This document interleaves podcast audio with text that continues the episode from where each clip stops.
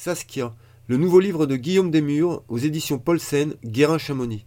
Soirée Guérin-Chamonix avec Guillaume Desmurs et Lorraine Berger-Afanasieff. Moi, j'ai pas du tout, je suis pas de Cham, j'ai grandi en parenthèse dans la vallée des Belleville. Donc je suis un enfant de station, mais je suis pas du tout un enfant d'alpiniste. Euh, je suis pas vraiment alpiniste non plus. Euh, mais j'ai passé beaucoup de temps dans mes métiers de journaliste à Chamonix, où j'ai côtoyé euh, les guides, les athlètes, les pro-riders, les skieurs, les snowboarders. Et ça m'a toujours fasciné en fait, ce lieu Chamonix, ce creuset avec, avec cette énergie bouillonnante en permanence, dans le bien comme dans le moins bien aussi. Et en tout cas, c'est un lieu exceptionnel, un lieu humain avant tout euh, exceptionnel. Euh, voilà, aujourd'hui, j'habite à Annecy, donc pas très loin, et euh, aujourd'hui, j'ai plusieurs métiers. Je fais un peu de com quand même pour vivre. Je ne vis pas encore de mes livres, mais peut-être si j'écris un livre sur les chiens. Mon chien. Un chat, pour changer. Un chat, ouais. Un chat qui fait de la montagne. livre qui est très bien d'ailleurs. Euh, et euh, j'enseigne aussi, je travaille beaucoup dans la prospective avec les stations de ski sur les questions de transition de modèle économique. Donc on a des grandes discussions avec Hervé, notamment sur euh, l'avenir des stations de ski et qu'est-ce qu'on peut en faire. Et puis j'ai créé un, un, think tank sur cette question-là qui s'appelle le Lama Project. Je fais des podcasts, des conférences. Et puis j'écris aussi beaucoup. Je publie j'ai publié chez Glénat plusieurs, euh, plusieurs ouvrages, romans, histoires. Euh, on est en train d'écrire un, polar à quatre mains pour euh, Monsieur Damilano. Madame. Ou Madame plutôt, ouais. oui, tu as raison. Qui sont les deux autres mains C'est Hervé Baudot. donc, c'est, c'est, pas la suite, mais un peu la suite, si on peut le dire, de Saladorus. Voilà. Qui est un polar à quatre mains avec un, voilà, une, la particularité, c'est qu'on l'écrit euh, sous forme de. Euh, donc c'est une aventure éditoriale avec un éditeur de Chamonix. Euh, donc j'ai écrit aussi donc, pour Glénat, j'ai créé Point de Côté, la, co-créé Point de Côté, la revue du trail running, revue annuelle, que vous pouvez trouver chez Landru d'ailleurs. voilà, donc l'écriture m'occupe.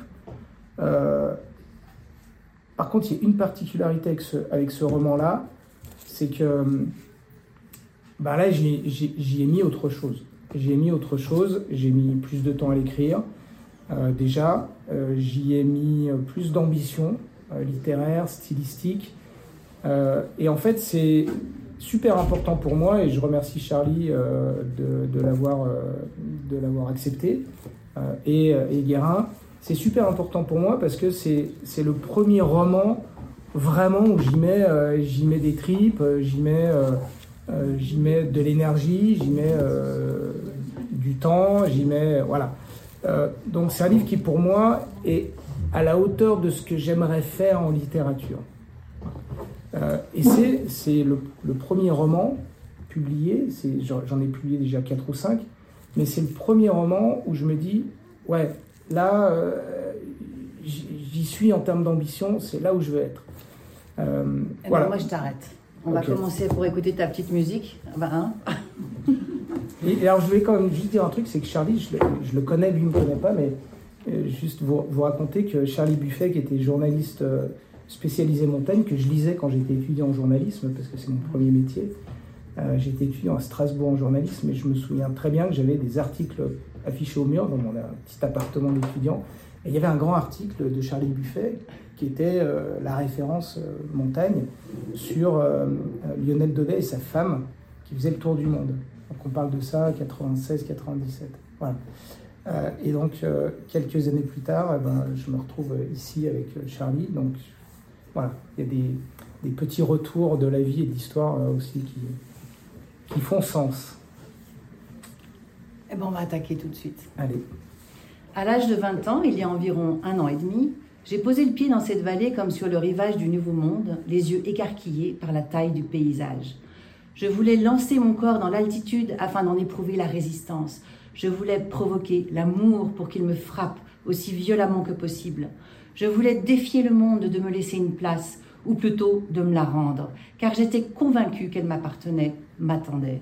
Ma place, était celle de guide de haute montagne. Et j'allais révolutionner l'alpinisme avec mon approche légère, rapide, fulgurante, engagée, radicale. Pour cela, je devais décrocher mon diplôme de guide, puis je deviendrais célèbre. Chamonix, j'y ai toujours vécu en imagination avant d'y venir. Je rêvais sur les topos et les cartes, prêt à prendre l'histoire de l'alpinisme là où on me l'avait laissé. Tirant fièrement les épaules en arrière dans la rue Ravanel-le-Rouge, lançant des tours de corps dans l'avenir, aspiré vers le haut, car de mon point de vue, même les lois de la gravité étaient fallacieuses et j'allais les remettre en question. Je brûlais d'envie de montrer que je pouvais aller plus loin que les autres, plus vite, mieux que j'avais le talent. Mettre mon corps à rude épreuve, c'est ainsi que je me sens vivre. Pas une journée sans un peu de sang, de peau déchirée, sans un pari extatique sur la chance. Un jeune ambitieux, plein de talent, mais plein aussi de violence, de vulgarité et d'exquise délicatesse, écrit Jean Genet. Ça pourrait être moi. Donc ça, c'est Alex? Ça, c'est Alex, le personnage masculin. Et ça se passe. Alors, donc, Alex, l'histoire commence en 1999. L'histoire commence en 1999. Alex, le personnage masculin, euh, Saskia étant le personnage féminin, et évidemment, c'est une histoire d'amour entre les deux. Alex euh, vient euh, de Bourgogne et il veut devenir guide de haute montagne. Donc, il débarque à Cham à 20 ans avec, avec un peu de testostérone. Et, puis, et puis, avec cette, cette, cette énergie-là, euh, c'est pas du tout ma vie, moi. Je, au-delà du, du cisage, j'ai peur, donc euh, c'est pas du tout ma vie.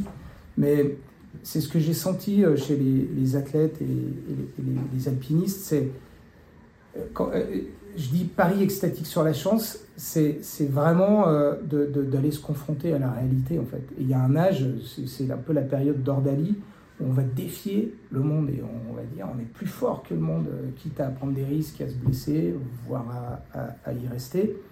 Euh, et ça, c'est quelque chose, cette, attitude-là, qui m'a toujours euh, fasciné en fait chez les, chez les, chez les alpinistes. Les jeunes surtout. Ben ouais, ouais. Et, ça continue aujourd'hui, c'est-à-dire les générations se succèdent et il y a cette même énergie de, mm.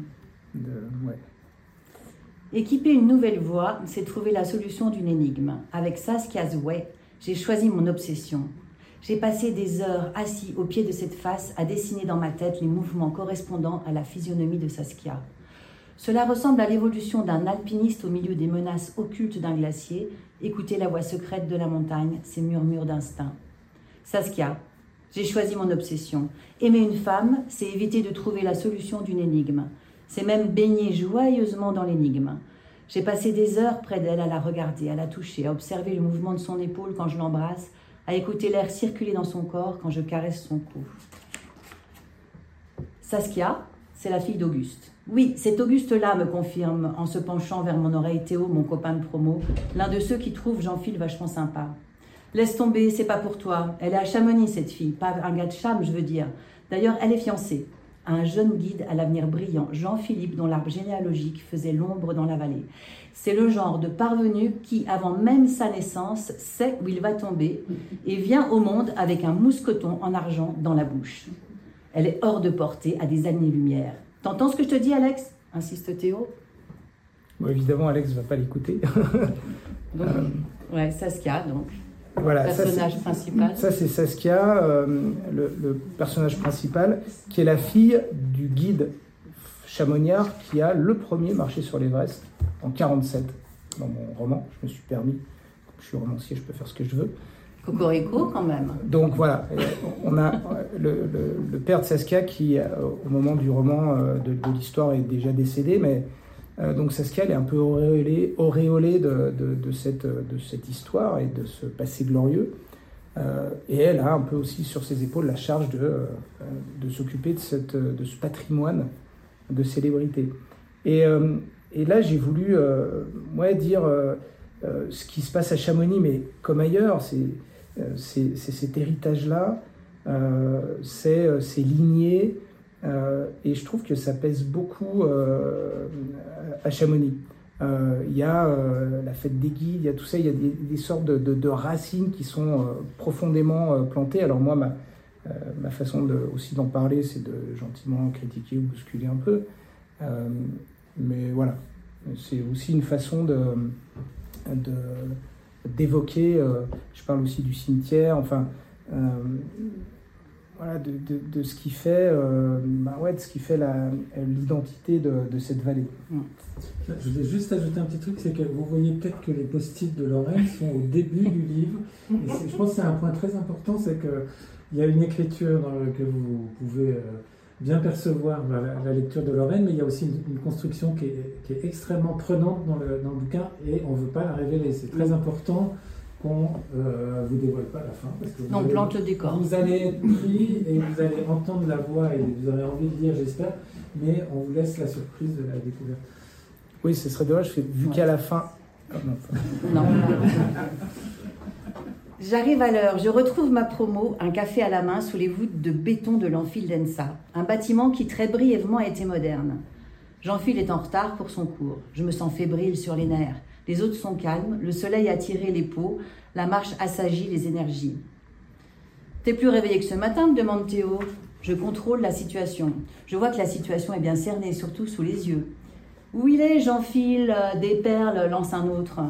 On se marre. Certains en profitent pour sortir rouler une cigarette. Je prends Théo à l'écart. Tu vois Johan là-bas?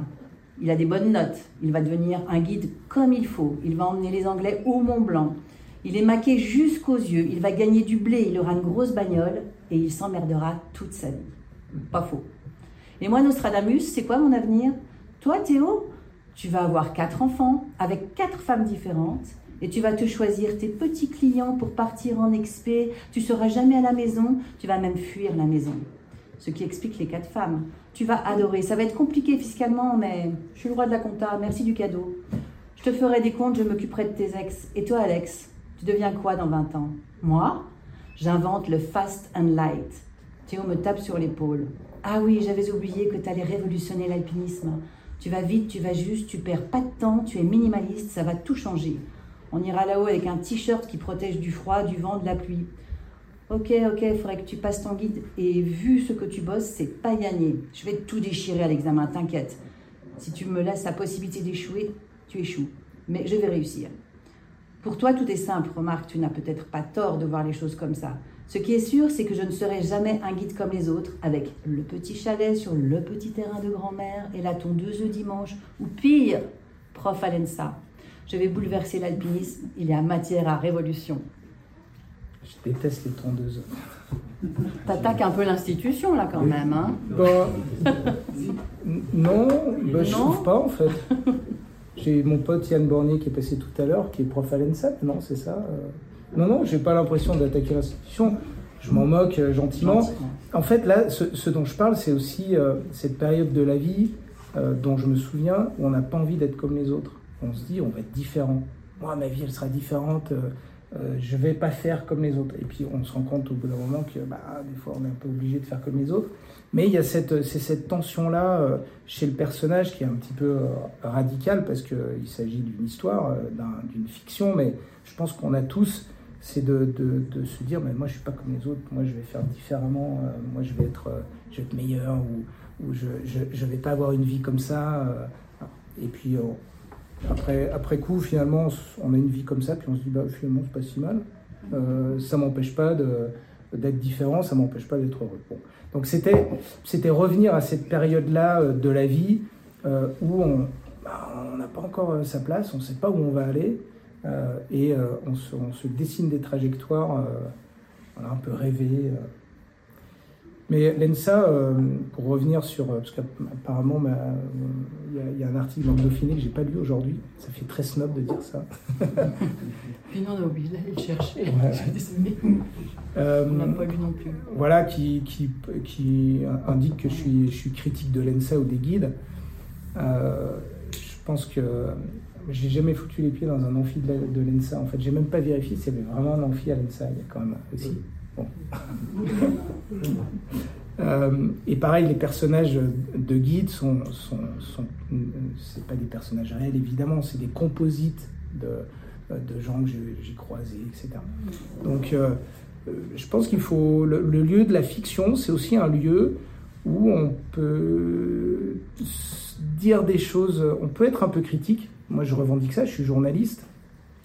Euh, je pense qu'on a, on a le devoir de se questionner. C'est même pas un droit, c'est presque un devoir d'être critique, mais d'être critique dans le sens de questionner des fonctionnements, euh, questionner des habitudes, questionner des façons de faire, euh, et que c'est un devoir de journaliste, mais ça peut être aussi un devoir de romancier, avec ben, tous les déguisements qu'on peut utiliser dans un roman pour, pour faire passer ces messages-là. C'est sympa, moi je trouve que ça change un peu de de la glorification, c'est sympa.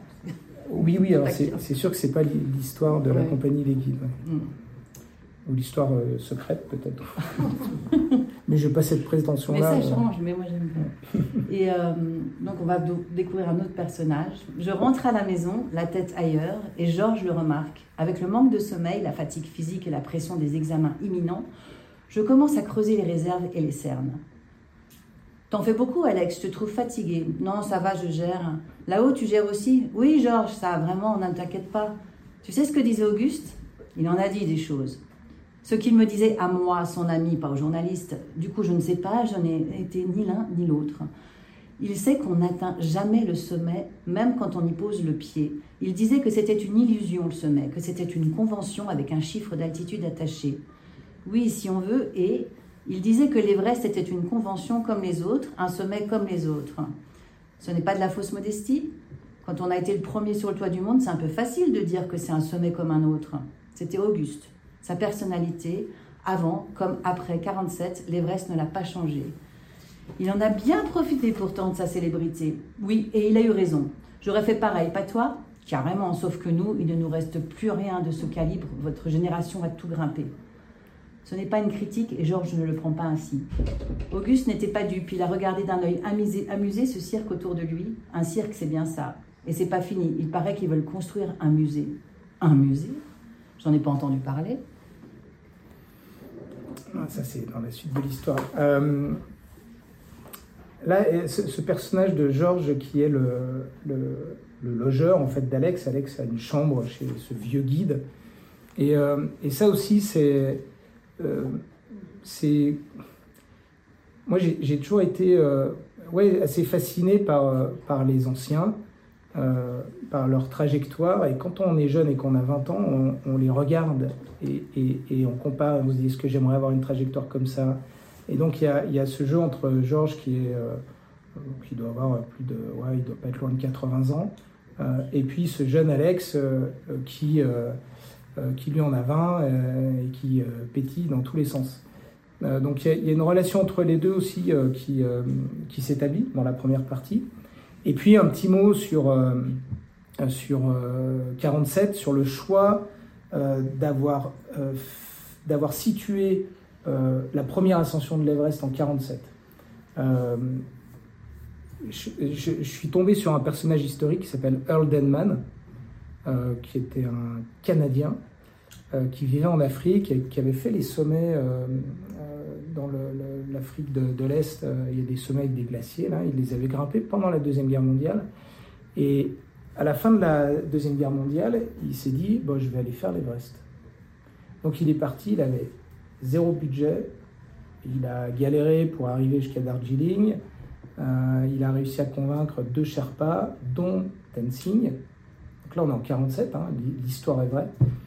Et ils sont passés par le Tibet, qui était interdit à l'époque, donc ils sont passés en clandestinement, euh, dans un pays qui est. Enfin, qui est, c'est même pas le Moyen-Âge. Et euh, ils arrivent au pied de l'Everest, ils partent avec Tenzing, ils arrivent à 7 mètres d'altitude. Et puis là, bah, il y a trop de vent, il fait froid, ils sont mal équipés, ils ont pas assez de bouffe. Bon, bon ils font demi-tour. Euh, personne perd de phalange, tout va bien. Ils redescendent et ils repartent. Et et je me suis demandé, encore une fois, c'est ma liberté de romancier, euh, même si euh, techniquement, euh, je pense que c'est, un pas à, franchir qui n'est pas du tout réaliste, mais je me suis demandé si Holdenman aurait pu atteindre le sommet de l'Everest. Voilà. Et, c'est en m'inspirant de ce personnage-là que j'ai créé Auguste Ravanel, le père de Saskia, qui réussit donc l'Everest en 47 et qui revient auréolé de cette gloire à Chamonix, tant et si bien que sa fille va va porter ça et lui construire un musée. Le reste de la ville pouvait bien partir en flammes, l'aiguille du midi s'effondrait, j'avais Saskia contre moi, et c'est tout ce que je désirais. Dans ces moments-là, Saskia était un farouche animal et moi un chasseur ayant réussi à l'approcher. Nous nous glissions alors dans les fragilités de l'autre, en toute confiance dans cet espace invisible aux autres. De cette vulnérabilité partagée surgira un jour une force qui lèvera le voile sur notre histoire d'amour. Un jour, nous compterons dans la vraie vie en chair et en os aux yeux de tous. Mais pour le moment, nous n'avions que des secondes et des minutes pour s'aimer, pas plus, des unités de désir minimales et précieuses. Des feuilles sèches s'étaient mises à tomber autour de nous dans un tourbillon de vent froid. Saskia s'était alourdie sur mon épaule. Je ne veux pas que ça vienne entre nous, que ça gâche les moments qu'on a ensemble. Ça ne gâche rien. Ça me donne l'impression de faire partie de ta vie, Saskia. Tu n'es pas dans cette vie-là. Avec ton père, tu t'emprisonnes dans un truc que tu ne maîtrises pas et qui va te bouffer. Alex, laisse tomber, on ne sera jamais d'accord. Tu es étouffé par l'héritage de ton père, je le vois, ça se voit. Mon père, c'est mon père, c'est plus grand que moi, c'est plus grand que toi, que nous, que Chamonix. Il faut s'y faire, c'est comme ça. Donc là, là, il y a aussi donc, la question d'héritage, et puis il y a surtout euh, cette tension entre les personnages. Euh, le, principe d'une histoire, c'est qu'il faut euh, de la tension et du conflit, sinon il n'y a pas d'histoire. Donc, donc ça, c'est un nœud, je ne vais pas vous en dire trop sur la suite de l'histoire, mais c'est un nœud de tension entre, entre les deux. c'est justement le, le, le, rôle que joue Saskia par rapport à son père et cet héritage-là qu'elle qu'elle souhaite porter et enrichir et faire fructifier. Et pour Alex, euh, ben, ça, vient dans leur histoire d'amour et ça vient, euh, euh, entre guillemets, gêner leur histoire d'amour. Contrarier. Hein. Voilà, contrarier leur histoire d'amour. Alors à ce moment-là, il ne sait pas encore ce qui va lui arriver, ce qui va lui tomber dessus. Nous, non, on, on, fait quand même la première partie. Hein. Nous, les alpinistes, on désespère de s'échapper vers le haut, vers les sommets, ces fameux sommets. À la tienne. Il cogne son verre contre le mien, écrase sa cigarette dans un cendrier en forme de main de femme. On peut dire qu'il y en a un, y en a qu'un qui s'est vraiment échappé. Qui bah, Auguste, bien sûr. Tu veux dire avec l'Everest? Avec l'Everest, exactement. Il hausse les épaules. Il s'est échappé, le con, il a réussi. Mais il va se faire rattraper après sa mort. Il en aura profité, mais il va se faire rattraper. Je ne comprends pas, tu parles du musée? Non, ça c'est une lubie de sa famille, de sa fille. Elle sait ce qu'elle veut, une tête dure, son père était comme ça. Alors tu parles de quoi? Qu'est-ce qui va le rattraper? Georges appuie l'extrémité de l'index sur le carnet noir. Ça. Dans l'épaisseur de la couverture doublée de toile, il y a des négatifs. Je les retire avec précaution, les lève à la lumière de l'ampoule. Il s'agit de photos de montagne. Il y a deux hommes sur un sommet. Ils sont mal cadrés. Autour d'eux s'étend un sol lunaire de neige compactée et au loin une chaîne de montagnes immense occupant tout l'horizon. Sur l'une des photos, je remarque des bottes rudimentaires. Une autre est penchée, prise à la volée. Il pourrait s'agir de l'horizon du côté opposé. Ça ne peut être que l'Himalaya Oui, répond Georges. Ce sont des photos inédites d'Auguste, c'est ça, c'est son carnet? Non. Georges roule une cigarette. Tu n'aurais pas dépassé ton quota de nicotine? Il l'allume dans un grésillement soulagé. Pas grave, je rattraperai demain.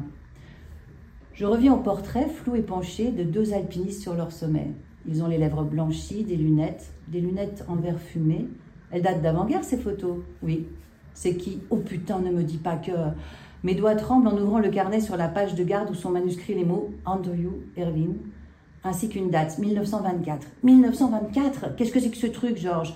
Pourquoi tu as ça? Longue histoire.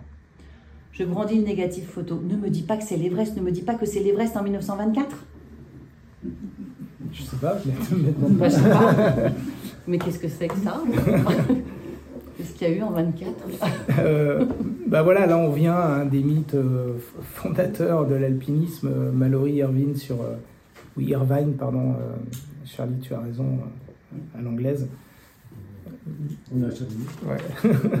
Justement, on parle anglais ici. donc Mallory Irvine en 24 sur l'Everest. voilà, donc c'est c'est une toile de fond, on va dire, de, euh, ce carnet euh, qui va venir euh, faire exploser l'histoire. C'est-à-dire que ce carnet que Georges donne à, Alex, et je ne vous dirai pas ce qu'il y a dedans, évidemment, vous en doutez, mais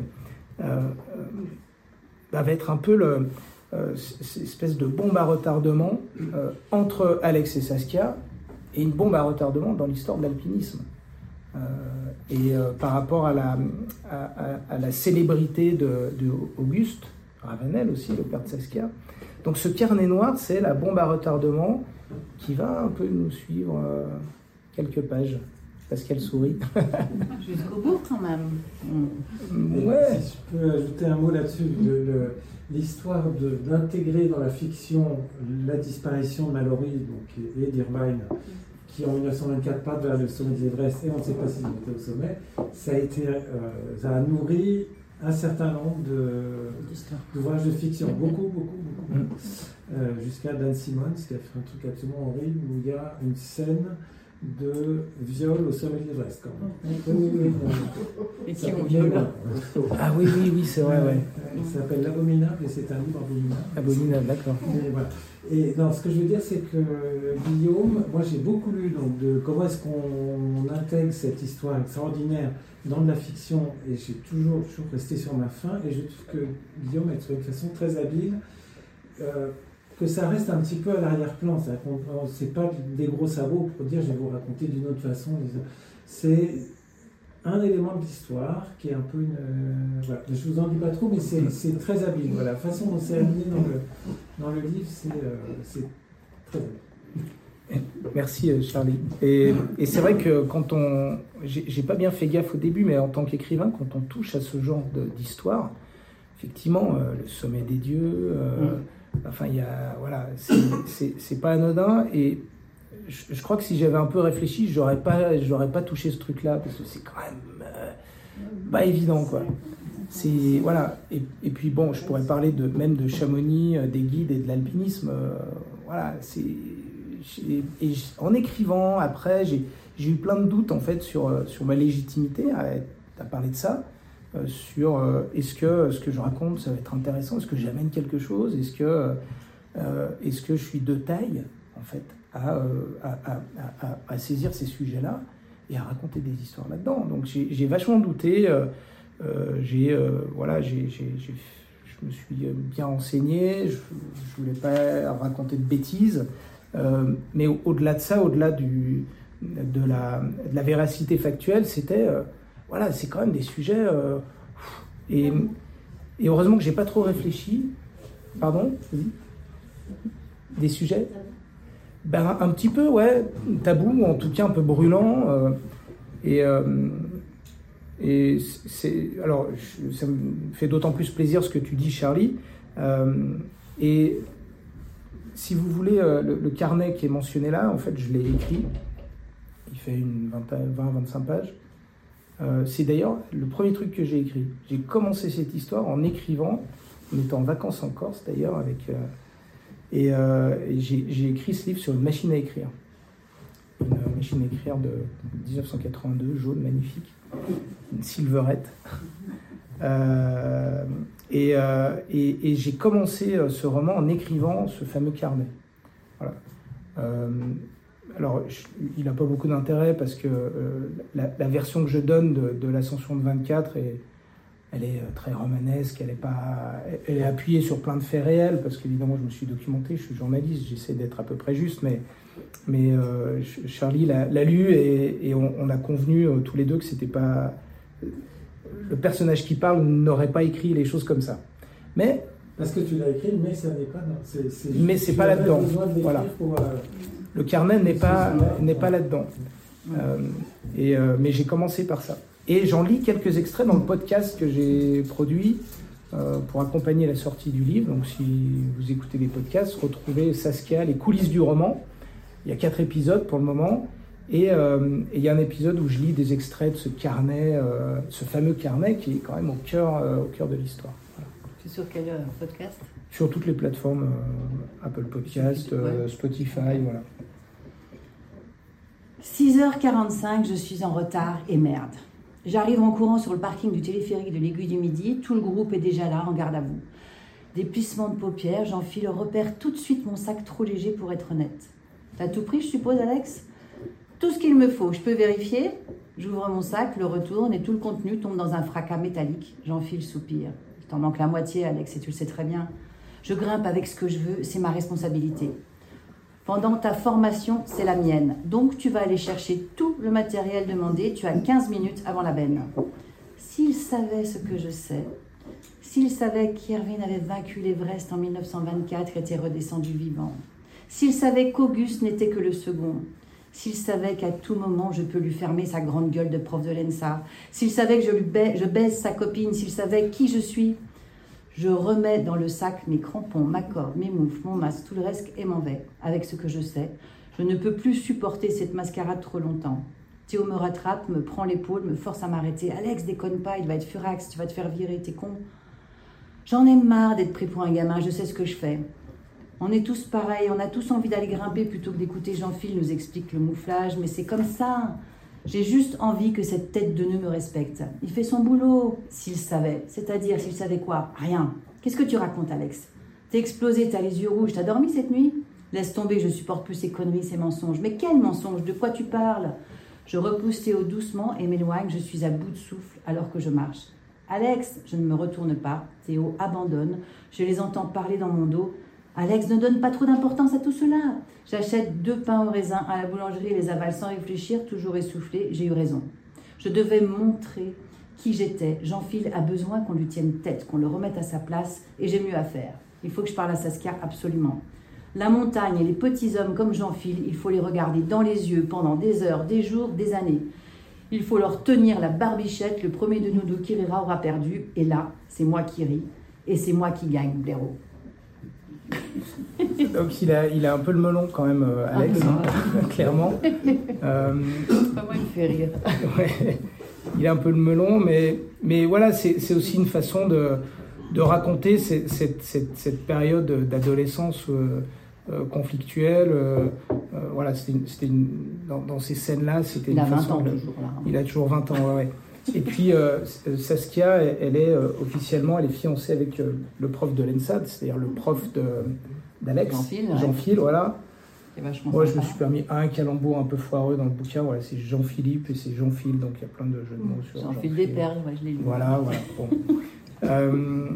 Mais et, et au final, il est pas, il est pas méchant ce personnage, mais mais euh, c'est, en, fait euh, dans, les dynamiques de personnages, il, faut, créer euh, des, couples avec de l'énergie qui circule. Donc si les personnages sont similaires, ça ça marche pas, c'est pas très intéressant. Donc dans la vie, on est rarement aussi extrême que ça, mais dans des histoires, dans des scénarios ou dans des romans, il faut radicaliser un petit peu les enjeux, les relations et puis les énergies qui circulent entre les personnages. Et Jean-Phil, c'est l'inverse d'Alex en fait, c'est son miroir, c'est-à-dire euh, c'est l'enfant de Chamonix qui est fiancé avec Saskia, qui est prof à l'ENSA, qui est sympa, hein, il, il fait de mal à personne, euh, il fait bien son boulot. Et- sauf que Alex, lui, euh, il veut, il veut tout croquer, quoi. Donc, euh, Il est pressé en plus. il est pressé euh, et, et il n'est pas, il est pas à sa place. Il est clairement pas à sa place. Il- voilà. Mm. Et donc voilà, c'est aussi un, un autre nœud de tension, c'est le fait que Alex et Saskia sont secrètement ensemble. Euh, voilà. Donc il y a le musée, le carnet, enfin ça fait quand même beaucoup de trucs pour. euh, Ouais, c'est compliqué. comme- c'est compliqué. comme donc, dans la- Et puis Jean-Phil, évidemment, qui est Ouais. et les autres, Ouais, voilà. donc mais ça fait quand même trois trucs euh, qui, qui coincent dans le couple euh, Saskia et Alex. hein. Ouais, comme, comme, comme dans la vie, quoi. Mm. En fait, C'est son obsession quand même. ça reste son obsession euh, jusqu'au bout. On parlait tout à l'heure de la voie qu'il est en Voilà. train d'ouvrir euh, Ouais. dans le massif. Pour elle, en fait, euh, une sorte de lettre d'amour dans le rocher qui, qui, lui, qui lui- qui lui écrit. Les, les, les personnages, c'est des égaux expérimentaux, en fait. C'est des égaux que, que euh, c'est des versions de nous-mêmes qu'on envoie dans les histoires et qu'on teste. Ouais. Bon, on va pas tout dévoiler quand même, mais. euh, enfin, euh, Non Si tu voulais dire un truc. non, non, enfin On bon. t'arrête. Hein On t'arrête. Non, mais bon, on peut. On est toujours dans la première partie. On reste dans la première partie. Ouais. Parce Mais que- il y, a il y a un pardon. truc comme, comme moi, une question que je me pose. Est-ce que, est que Auguste, il savait pour le carnet? Ça, tu... Je sais pas. Non, dans le bouquin, tu le sais pas. Si, si, si, à la fin. Je sais pas. Tu sais pas Je sais, je suis pas bien au courant en fait. euh, Ouais. je- Ouais.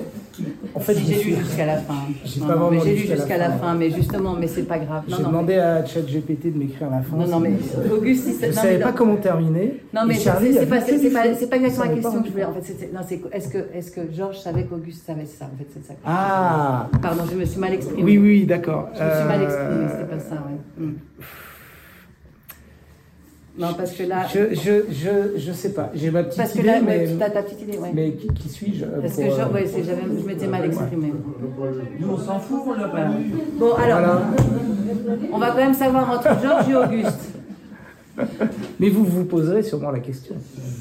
Alors là, c'est Georges qui parle.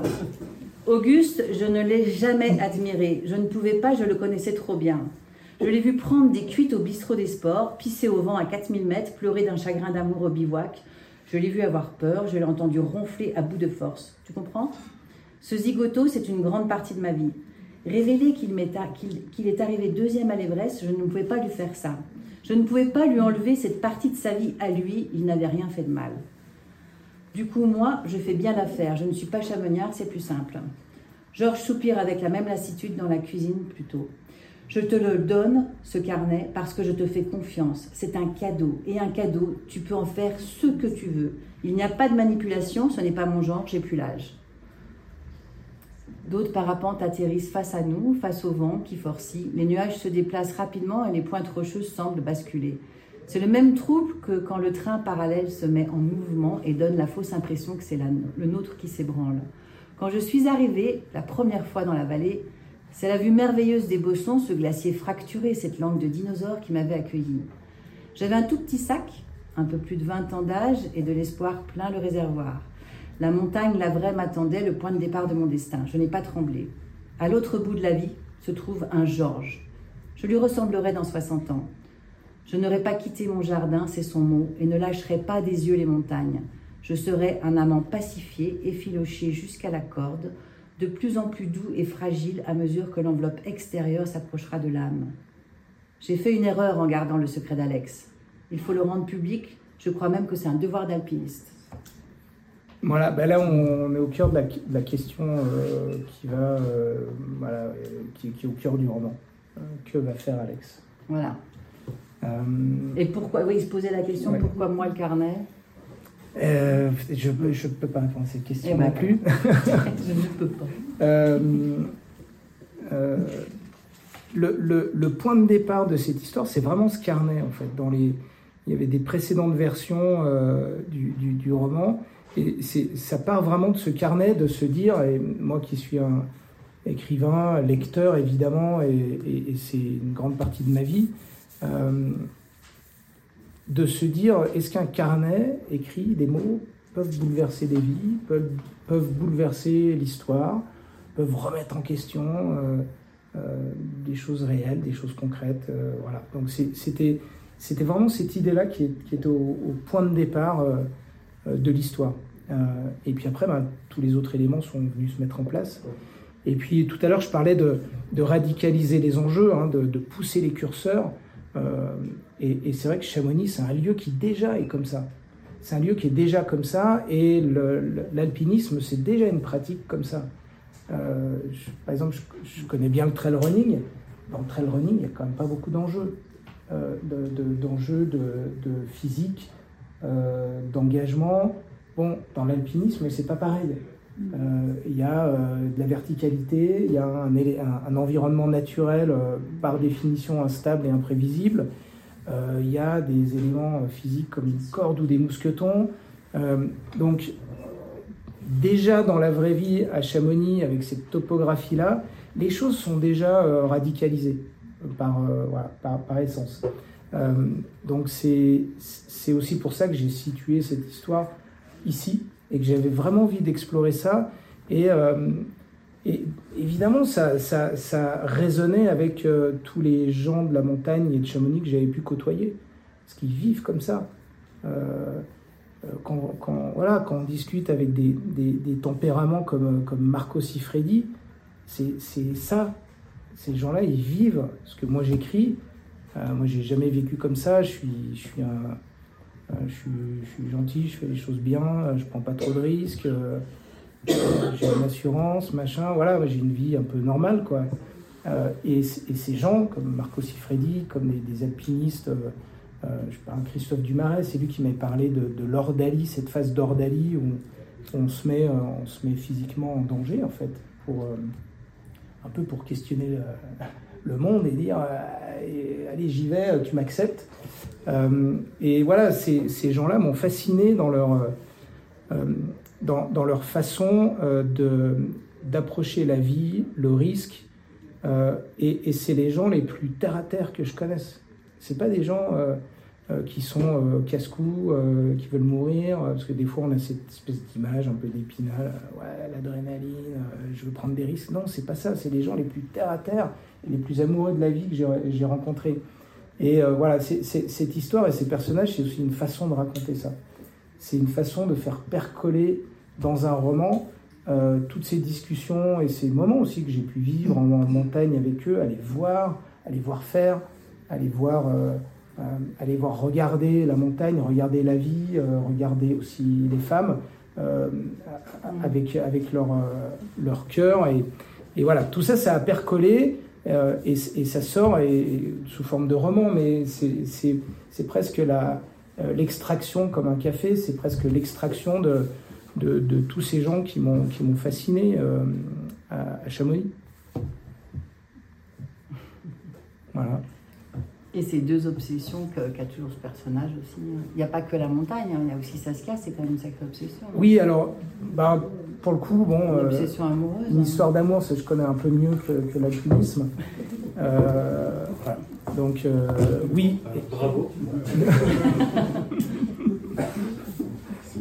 Enfin, je connais un peu mieux. Je sais pas tu si mets un petit peu. Je sais pas si je, je maîtrise pas mieux, hein, je vous rassure. Mais tu mets un peu les histoires en parallèle d'ailleurs. Mais j'ai plus d'expérience que dans l'alpinisme. Voilà. Hein, tu mets un peu l'histoire, enfin, en parallèle l'amour, la, la, avoir une femme, enfin, et, et, un sommet, gravir un sommet. Oui, tu alors. mets ça en parallèle. Oui, je mets ça en parallèle et je m'en moque en même temps parce qu'à un moment je commence à mettre ça en parallèle et c'est un peu la facilité pour un poète Ouais. entre la montagne, les femmes, euh, etc. Et je m'en moque à un moment où, où, euh, où- où Saskia euh, euh, lui dit Ouais, les, les métaphores ça te va pas. Arrête de faire des métaphores entre la femme et la montagne, ça te va pas. Et en, et en fait, c'est, c'est- je me parlais à moi en tant qu'auteur en disant arrête de faire ton poète. Mm. euh, euh, voilà. Alors, si vous voulez connaître la suite, euh, après, euh, on arrive 20 ans après, après 40 ans après. Alors là, c'est l'avenir flou encore. Donc euh, c'est, 2039, ça finit en 2039. Ça finit en 2039, évidemment toujours à Chamonix. On n'est quasiment pas en montagne d'ailleurs, hein. Ouais. ça se termine en montagne, mais sinon quasiment toute l'histoire se passe à Chamonix. Et ça, c'était aussi un choix de ma part de me dire, eh, tiens, si je racontais une histoire qui se passe à Chamonix, mais en ville, au fond de la vallée, et on regarde fond. les montagnes, on revient des montagnes, on, on est sur le point d'y aller, mais on est dans la ville. Et euh, ces, ces trois parties sont un peu les trois âges de la vie aussi. Euh, Maintenant que je suis un peu plus vieux, je, je commence, à, ça- je commence à voir, ça se dégage, ces, ces- ces âges-là. Euh, et, et ça se termine en 2039 dans un Chamonix, ouais, un peu, mais pas tant Ah, finalement. quand même, hein. Hein, mais un peu quand même. Non. Mais je, je voulais raconter sur toute une vie aussi. Je, je voulais, et ça, c'est assez nouveau pour moi, parce que j'ai jamais tenté ça, de voir l'évolution d'une histoire d'amour. Voilà. Euh, et et- et d'être capable de tenir. euh, bon, là, il se passe 40 ans ben, 99, 2029, il se passe 40 ans. Ouais, Voilà.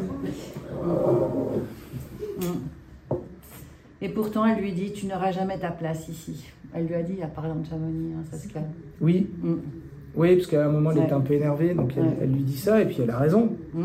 En fait, Alex, il va jamais. Mais il va rester, il va s'accrocher. il va s'accrocher euh, et Mm. ouais je voudrais pas trop en dire mais Bah non. mais voilà Mais on reste à Chamonix. Voilà. Ça, ça- ça vous a donné envie, j'espère.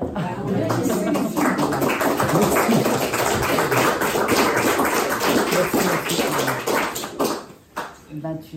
ça fait bizarre de l'entendre lire d'ailleurs c'est presque comme si quelqu'un d'autre l'avait écrit Je dis, ah tiens, moi j'aurais pas écrit ça comme ça. la métaphore, l'âme, la corde. Non, ça va, ça va. Ça aussi, c'est touchy quand même. Faire une métaphore entre l'âme, la corde, l'âme de la corde, la corde qui s'use. Bon. Il y a des trucs. Quand euh, tu écris, tu dis pas Ah bon Eh ben, euh, figure, c'est une très bonne question. Figure-toi, je commence à le faire maintenant, mais c'était pas du tout dans mon habitude. Voilà.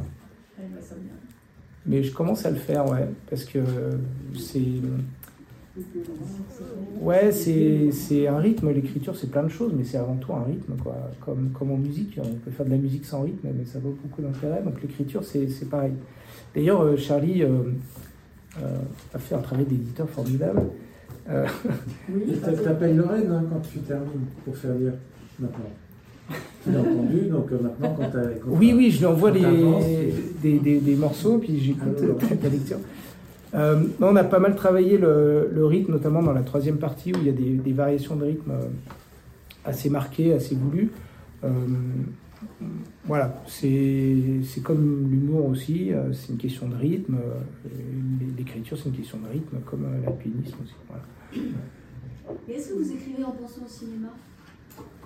Ah, en pensant que ça va être adapté au cinéma, Oui, c'est parce que c'est quand même un scénario. ce- Euh, alors, c'est une très bonne question. Euh, absolument pas. Absolument pas. Même si parallèlement j'écris des scénarios, mais j'ai- je ne pense pas du tout au cinéma. Euh, c'est parce que c'est pas du tout le même travail en fait. C'est pas du tout la même chose. Euh, ça, je pourrais en tirer un scénario de, film, mais c'est pas du tout la même. Les, textes n'ont pas du tout la même valeur. Euh, ça, c'est lu par des lecteurs. Un scénario de film, il n'est pas lu par des lecteurs.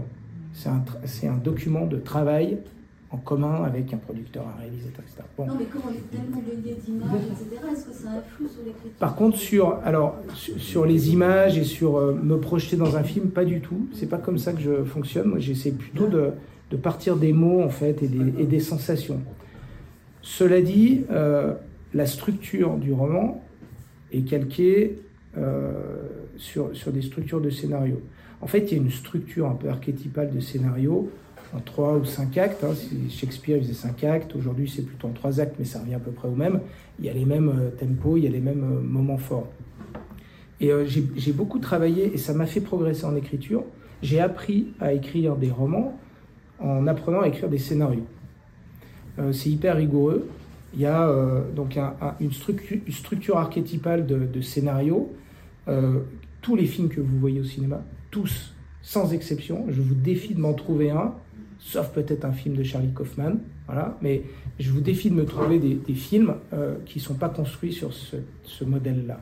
Tous. Euh, et, donc j'ai énormément appris. Je vous parlais des enjeux, je vous parlais des, conflits. euh, voilà, il y a trois parties, c'est un peu trois actes aussi. Donc en réalité, je me suis beaucoup inspiré de la structure des scénarios de films, qui sont des super modèles, vraiment. Euh, et puis euh, des techniques pour créer tous les personnages. Euh, J'ai retrouvé un peu des notes. c'est les techniques d'écriture de scénario. Créer, créer des, des, des, des, des galaxies de personnages et de, de créer les liens entre eux, les conflits, ce qui les rapproche, un enjeu central dans, dans tous les films, y compris là, vous avez un enjeu central, une question centrale à laquelle tous les personnages se rattachent. Les héros, mais aussi les antagonistes et aussi les personnages secondaires. Ils sont tous reliés à cette question, à ce thème central. Et ils ont chacun une façon de répondre, de résoudre, de réagir au thème central différente. Voilà. Bah, ça, par exemple, c'est quelques exemples de, de techniques d'écriture de scénario que j'ai utilisées là. Il y a beaucoup de dialogues aussi. Alors, euh, beaucoup de dialogues qui, qui- Alors, pendant longtemps, j'ai cru que j'étais incapable d'écrire des dialogues, vraiment. Mm. Euh, dans, dans- dans mes premiers romans, il n'y avait pas du tout de dialogue. Euh, et, et voilà, Euh, le dialogue, c'est une façon de faire passer euh, au cinéma, il n'y a pas de description, on ne peut pas faire de description, donc tout doit passer par le dialogue. Donc, euh, apprendre à écrire des scénarios de films, c'est aussi apprendre à faire passer euh, les émotions, l'évolution des personnages, les enjeux des scènes, euh, les conflits à travers le dialogue. Et, et ça, c'est une, c'est une- c'est une approche euh, de l'histoire qui est très particulière. Euh, et, et au cinéma, vous êtes obligé. Ou alors vous mettez une voix off qui raconte tout. Mais c'est assez vite euh, lourd. Euh, donc tout le talent d'un scénariste, c'est d'arriver à faire passer euh, tout, tout ce qu'il a besoin de raconter, de faire avancer, de, de- de définir ses personnages. Il y a des films, vous en avez sûrement en tête, où en quatre lignes de dialogue, vous avez compris qui étaient les personnages, qu'est-ce qu'ils voulaient et quelle était la relation entre eux. En quatre lignes de dialogue. Voilà. Donc euh, c'est aussi euh, de cette expérience-là. Les dialogues, ils sont écrits pas pour faire joli, pas pour euh, mettre des calembours foireux, mais ils sont avant tout écrits pour éclairer les personnages, et éclairer leurs enjeux, éclairer la façon dont ils évoluent. Le dialogue avec Saskia, c'est c'est quoi la tension entre les deux? Bah, Moi, en tant que romancier, je ne vais pas dire alors ils sont pas d'accord sur ça. Je ne vais pas faire tro- un narrateur. Je vais le mettre dans un dialogue. Voilà. Donc en fait, votre question, elle est intéressante parce que je ne pense pas du tout à l'image film. Par contre, c'est La structure, euh, euh, et, on va dire la dynamique. La construction et la dynamique, elle est carrément héritée du cinéma. Non, c'est pour ça que je me demandais si vous aviez déjà la fin avant d'écrire le début, si vous aviez ce scénario dès le départ. Parce que souvent les, les écrivains euh, se laissent aller au fil de la plume, mais justement c'est l'écriture qui fait le, qui fait le récit. Alors, c'est exactement ce que je fais. En fait, c'est ce qui se passe, et notamment pour ce bouquin-là.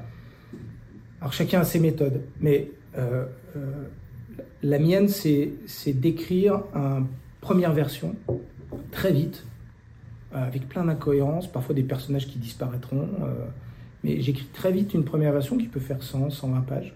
Voilà. Et une fois que j'ai cette première version, j'ai ma matière première. Dans cette première version, je vais en jeter les deux tiers. Donc j'accepte, et ça c'était un, grand pas euh, dans mon travail d'écrivain, c'est d'accepter que la première version, elle est nulle. Voilà. Faut, faut l'accepter. Sauf que c'est l'échafaudage qui va me permettre de construire le truc. Donc la première version, et là je la relis. Et je vois ce qui marche bien, je vois ce qui m'intéresse, je vois ce qui résonne avec ce que j'ai envie de raconter. Il y a toujours une émotion, un sentiment ou des émotions que j'ai envie de mettre dans cette histoire-là et qui me guident. Euh, et euh, que souvent j'incarne dans des objets un peu totems qui me rappellent quand j'écris, euh, tiens, voilà, c'est- là, où je- là où je veux aller. Et ce premier draft, je le réécris totalement. J'en jette les deux tiers en général. Et puis, au fur et à mesure des réécritures, là, ça commence à apparaître. Ok, j'ai commencé comme ça, je vais finir comme ça. Et là, je commence à travailler la structure. Seulement à ce moment-là. C'est-à-dire que la structure, je la vois apparaître de façon organique et après, je la travaille. Après, je mets les coups de, les coups de vis pour, pour que ça marche bien. Tiens, là, il manque un élément déclencheur. Bah, l'élément déclencheur, c'est le carnet. Voilà. Ça, c'est un, c'est un truc de cinéma, l'élément déclencheur. Dans un film de 90 minutes, l'élément déclencheur, regardez avec un chrono, faites l'expérience, il arrive entre la 12e et la 15e minute dans un film. Paf. Voilà. Et l'élément déclencheur, je sais pas, c'est euh, Seigneur des Anneaux. Voilà. 12e minute, 15e minute, paf, l'élément déclencheur, il faut que tu ailles porter cet anneau euh, dans le Mordor. Et l'élément déclencheur, il force les personnages, et euh, ceux, ceux qui ont lu le livre, euh, Pascal par exemple, ou les deux Pascal d'ailleurs, euh, qui ont lu le livre, euh, vous voyez ce que je veux dire? L'élément déclencheur, il force le ou les personnages principaux à partir à l'aventure, partir dans leur quête, et les force à sortir de leur monde.